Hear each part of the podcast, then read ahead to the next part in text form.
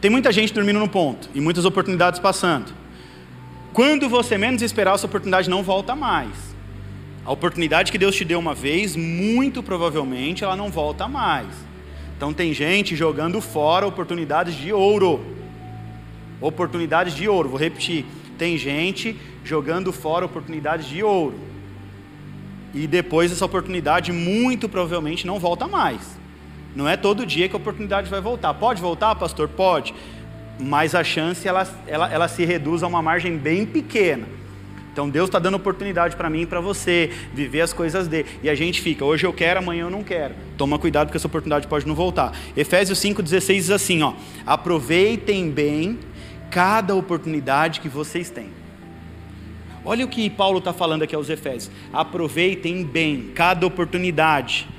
Sabe o que Paulo está dizendo aqui? Se lança no conhecimento, se lança no servir, se lance em Deus, coloca Ele como prioridade máxima na sua vida e viva todos os acessos que Ele tem para você. Aproveite bem a oportunidade que você está tendo hoje.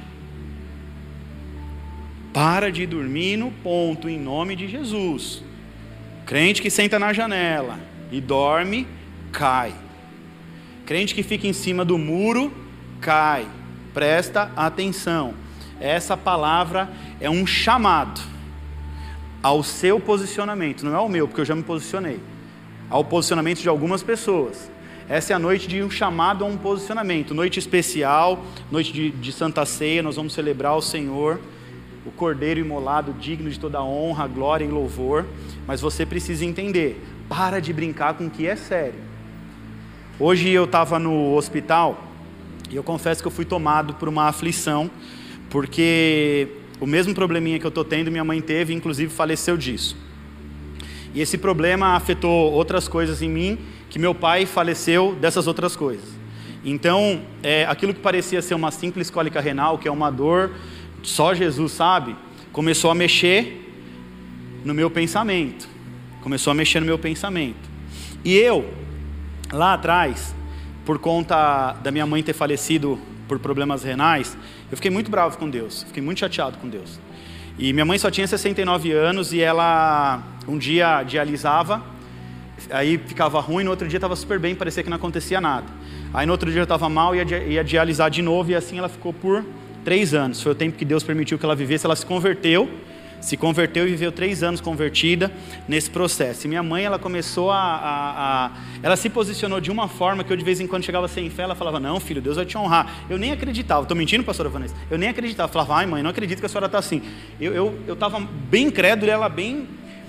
E foi interessante que teve um dia que eu fiquei bem chateado com Deus e fiz prova de Deus. Eu falei, Deus, o senhor foi injusto. Eu sou o filho mais novo, Fui o que menos tive a oportunidade de ficar com a minha mãe, era o filho caçula e tal. comecei a discutir com Deus. E eu falei, eu quero sentir essa dor aí. Eu falei para Deus, eu quero sentir essa dor aí. Eu quero sentir essa dor para saber se realmente era dor para levar ela ou se ela poderia ficar. Eu pedi para Deus. E isso há uns 10 anos atrás eu estava treinando e tomando muita creatina. E eu não estava tomando água. E um dia, eu voltando do trabalho, eu, eu, comecei a sentir a dor e não sabia o que era. Primeira, primeira vez que eu senti essa dor. Eu comecei a me contorcer no carro ficando mal, mal, mal. Aí eu lembrei do corpo de bombeiros ali na Raposo, parei. Na hora que eu parei, veio uma policial militar, me deu um copo de água e eu desmaiei. A dor estava tão profunda que eu desmaiei. E aí eles me colocaram numa ambulância, me levaram até o posto mais próximo, o posto médico mais próximo. E quando eu cheguei lá, acordei, já estava com soro, remédio na veia, tudo. Aí eu acordei, a dor passou. E eu estava ali, o médico falou, vou fazer os exames e tal. Eu falei, tá bom, doutor. Aí daqui a pouco eu lembrei. E eu comecei a chorar copiosamente. Aí o médico me chamou e falou: O que foi, meu filho? Ele falou: Não, eu estou bem, pastor. pastor, estou bem, médico, já posso ir embora. Aí ele falou: Não, você vai fazer os exames, tal, tal, tal. Eu falei: Não precisa fazer exame, eu vou embora. Pegou, tirou lá o negócio, peguei e fui embora. Aí a Vanessa desesperada, eu cheguei em casa, eu cheguei chorando, aí eu ajoelhei e pedi perdão para Deus. Falei: Deus, vou falar uma coisa para o Senhor: eu não quero sentir essa dor duas vezes na minha vida. Minha mãe sentia isso todo dia.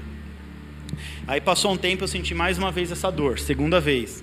Aí nessa que eu senti a terceira, eu falei: Já era por quê? Presta bem atenção. Eu falei que eu não queria sentir a dor duas vezes na minha vida, que eu preferia morrer do que ficar sentindo essa dor. E eu sei que a nossa palavra ela tem muito poder.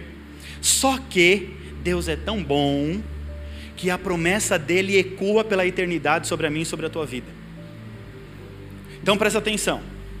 Eu fui para a praia sexta-feira, lá na reforma.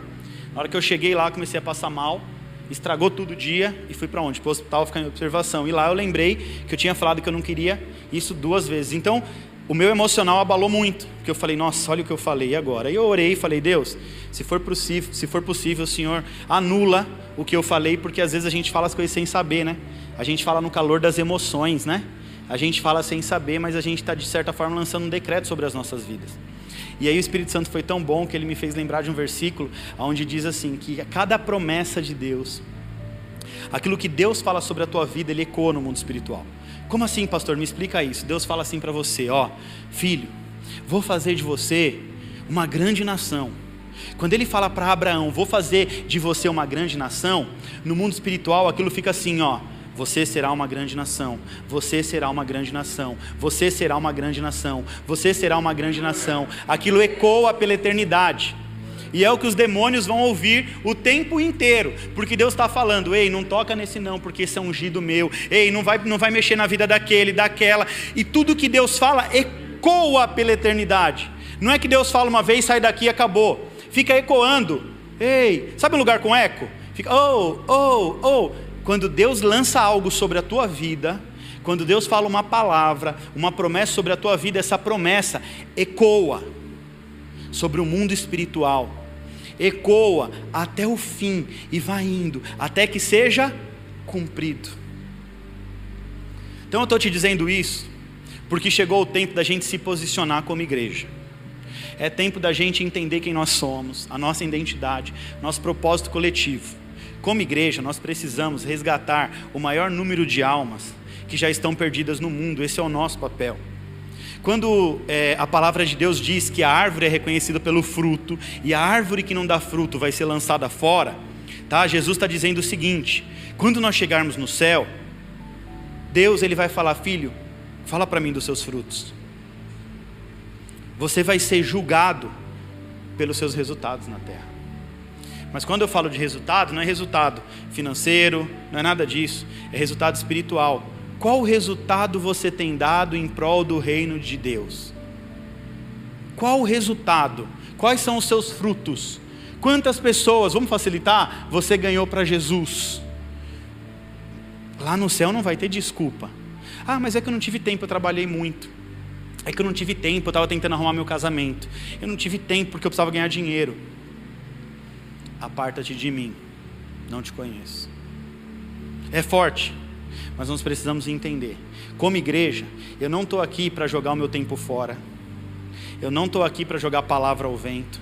Vocês não são porcos, em nome de Jesus, ok? Vocês não são porcos que não vão entender a palavra de Deus, não. Vocês são um povo eleito, escolhido por Deus um povo que foi chamado nessa terra para fazer a diferença, para se posicionar em Cristo, para adorar como nunca adoramos antes, para viver experiências sobrenaturais todos os dias das nossas vidas. Quando a gente se reunir nesse lugar, a gente tem que se reunir para viver uma experiência diferenciada. A gente não pode chegar aqui só para ouvir uma palavra e para cantar uma canção. A gente tem que chegar aqui para viver. Irmão, tem uma promessa de Deus e eu, meu coração está queimando por isso. Deus prometeu sobre esse lugar avivamento, tem acontecido. Deus prometeu sobre, sobre esse lugar prosperidade, mas Deus também prometeu cura. E eu estou doido para ver esses negócios acontecer. Eu estou doido para ver gente levantar de cadeira de roda e sair andando, sem papagaiada, sem ninguém precisar falar nada. A presença de Deus que está acompanhando esse ambiente aqui é que vai fazer milagre, não é mérito para mim nem para você, é mérito dele. A palavra de Deus diz: onde tiver dois ou mais em nome dele, ali ele se fará presente. Aqui tem mais quase 300. Então tem muitas vezes dois aí. Agora cabe a nós entender o nosso posicionamento em Cristo. A nossa geração está lá fora clamando, gritando, o diabo está aproveitando, mandando um monte de gente para o inferno e a gente não se posiciona. É chegado o tempo do seu posicionamento.